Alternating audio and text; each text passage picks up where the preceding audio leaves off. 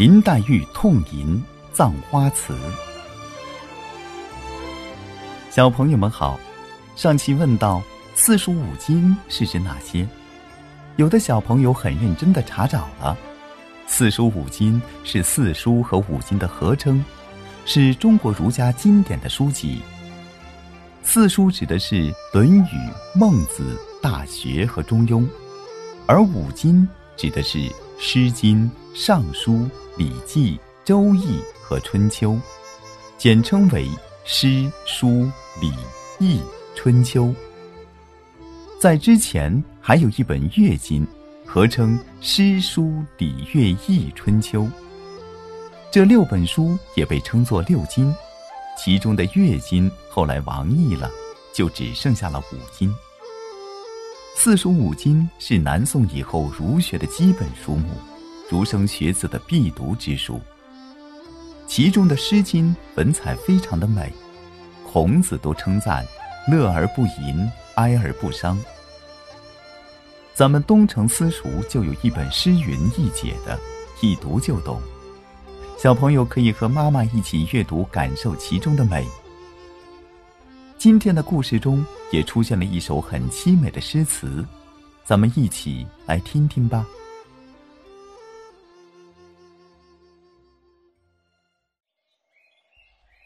一天中午，宝玉闲得无聊，信步走到潇湘馆，悄悄从纱窗往里看，发现黛玉午睡刚醒，正在床上伸懒腰。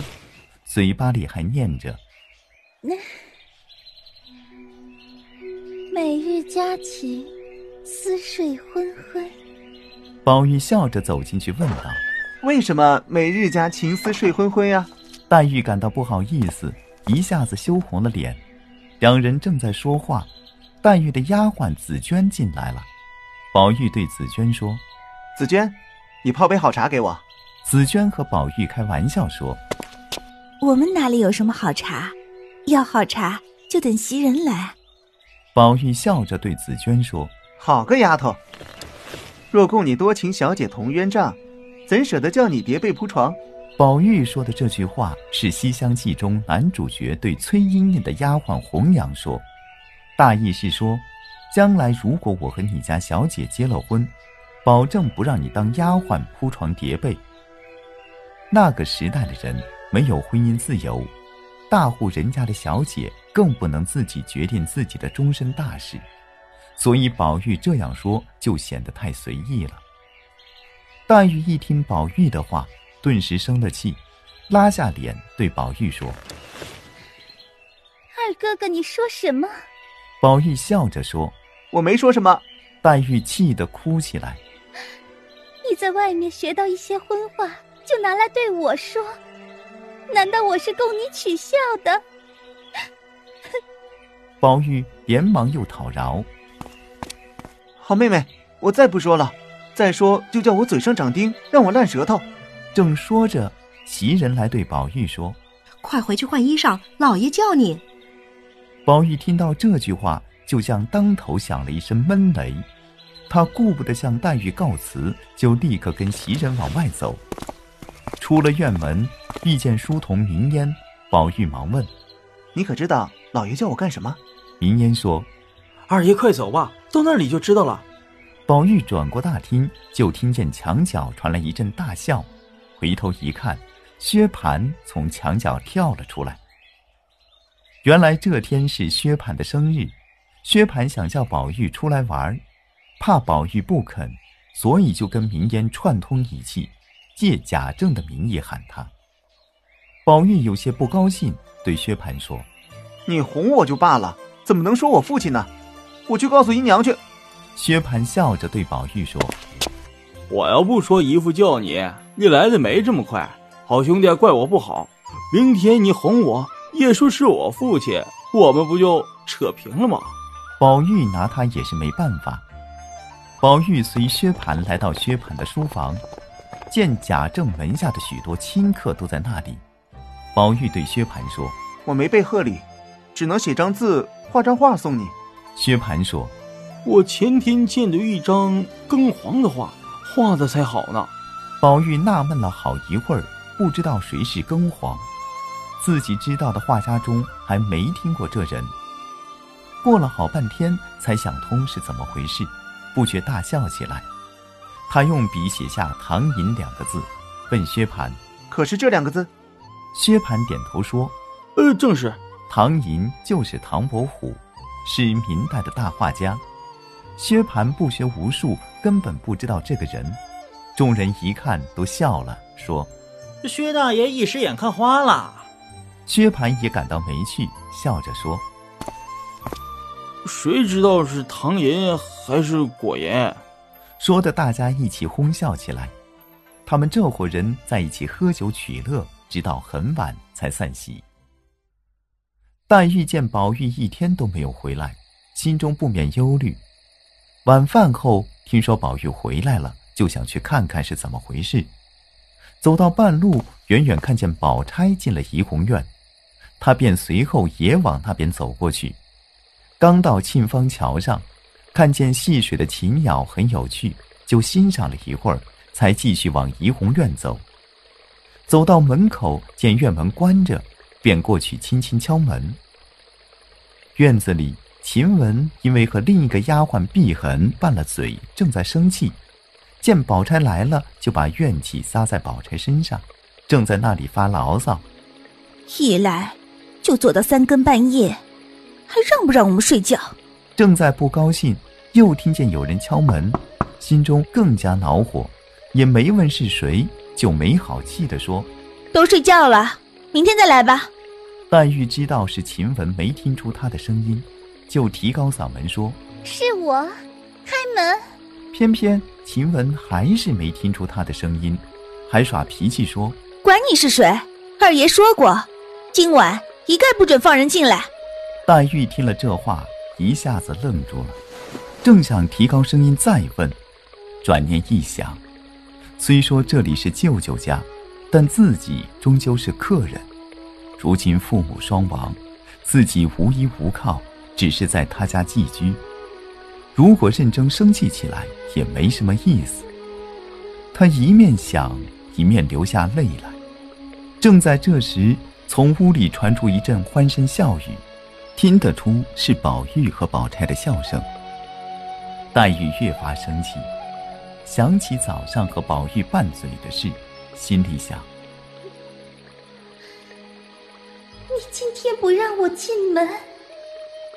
难道从今以后你就不见我了吗？他越想越伤心，竟悲悲切切呜咽起来。黛玉正在哭泣，只见宝钗从怡红院出来了，袭人和宝玉等人都送了出来。黛玉想去问宝玉为什么不让他进去，但有那么多人在场，有羞于启齿。只好躲在一旁，等宝钗走了，宝玉他们进去关了门，自己才无精打采的独自回去。黛玉的丫鬟紫鹃和雪雁见黛玉长吁短叹的回来，也不知是什么事，又因为她常常这样，都习惯了，也不去劝她，都睡觉去了。黛玉坐在床上，两手抱着膝，眼里含着泪，像泥塑一样。一直做到半夜才睡。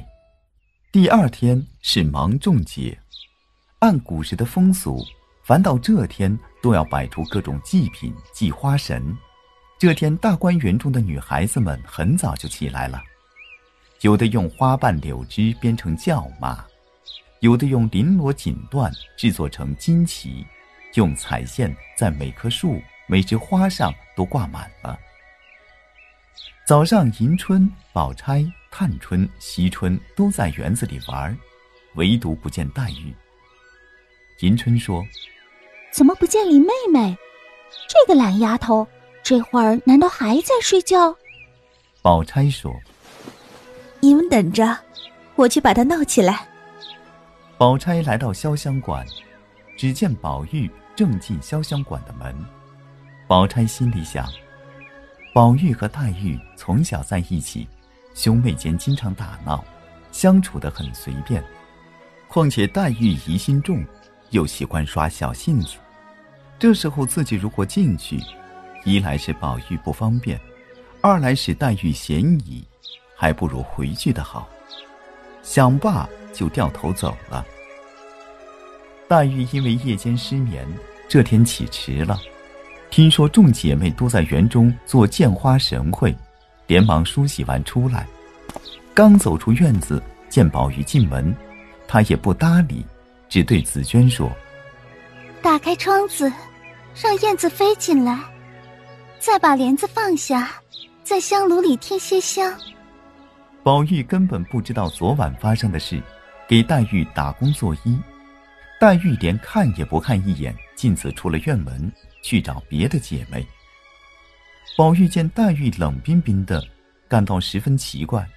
他心想：我昨天并没有什么事冒犯他，他怎么会对我如此冷落？只好跟在黛玉后面。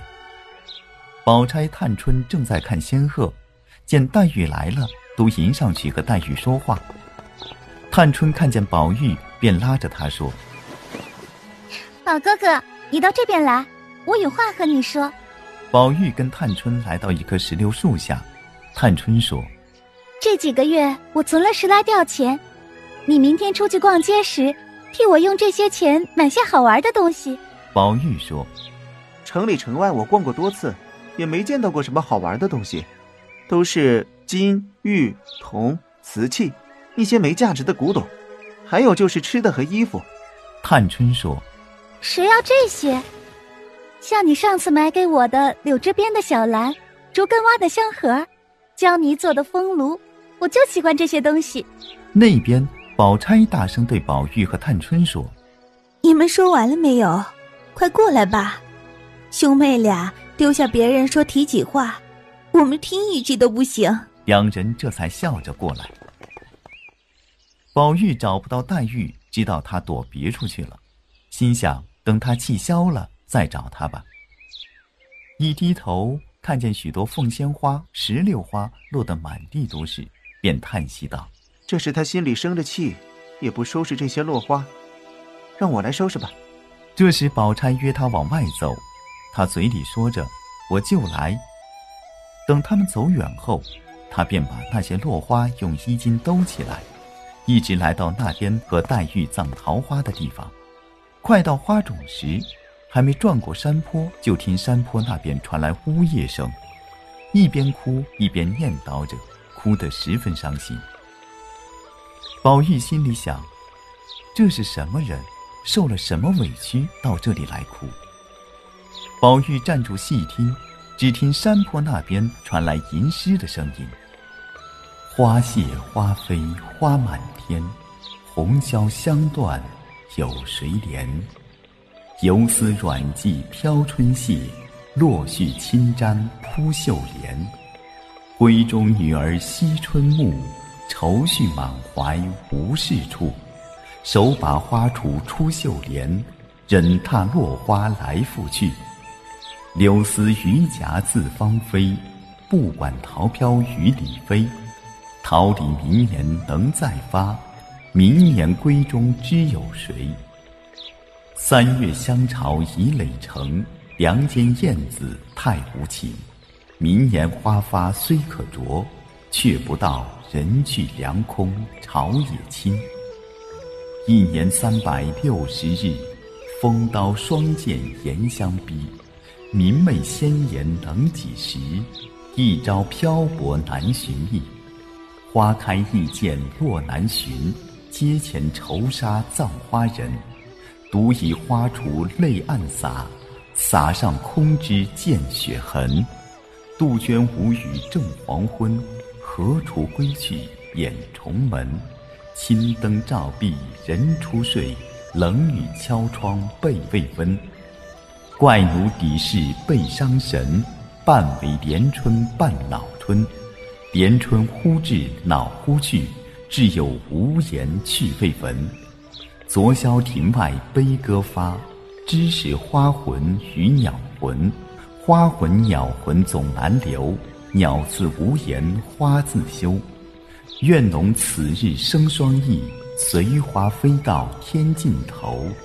天尽头，何处有香丘？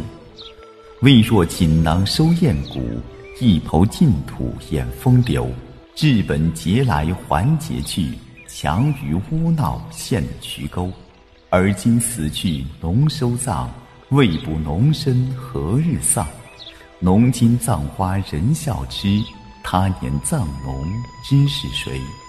试看春残花渐落，便是红颜老死时。一朝春尽红颜老，花落人亡两不知。宝玉听了这悲切的诗句，不禁失声痛哭。林黛玉因昨夜晴雯没给她开门，错怪在宝玉身上。今天碰巧遇上见花节，由于满腔怨愤无处发泄，才收拾落花掩埋。又由花开花落。联想到自己身世，心中伤悲，随口念出这篇诗来。宝玉听了黛玉念的诗，想到人生就像这美好春光一样，逝去就也无法挽回，这才伤心痛苦。黛玉听到山坡那边传来哭声，觉得奇怪。别人都笑我痴，难道还有个和我一样痴的人不成？抬头一看，原来是宝玉，他长叹了一声，就躲开了。宝玉连忙上前对黛玉说：“你停一下，不理我可以，只求你听我说一句话。”黛玉停住说：“请说。”宝玉说：“我说两句，你听不听？”黛玉听了，回头就走。宝玉长叹说：“早知今日，何必当初？”黛玉站住。回过头问宝玉：“当初怎么样？今日又怎么样？”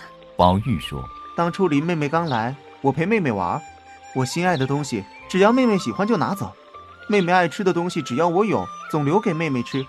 连丫鬟们想不到的事，我都替妹妹想到。如今妹妹大了，三天两头不理我，我也不知道犯了什么错，真是有冤没处诉。”宝玉说着，竟哭了起来。黛玉低头不语。不免也落下眼泪。宝玉又说：“我就是有错，妹妹也该明说，我好改。哪怕打我骂我，我都不气。干嘛不理我？”黛玉听了这话，心中的气已经全消了，便问宝玉：“昨夜我去看你，你为什么叫丫鬟不开门？”宝玉诧异的说：“这话从何说起？要有这样的事，叫我立刻就死。”黛玉啐了他一口，说：“切，大清早就死呀活的，也不忌讳。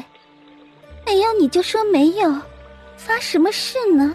宝玉说：“实在不知道你来，昨晚就是宝姐姐在我房中坐了一会儿。”黛玉心里想：这样看来确实是误会，大概是丫鬟懒得开门。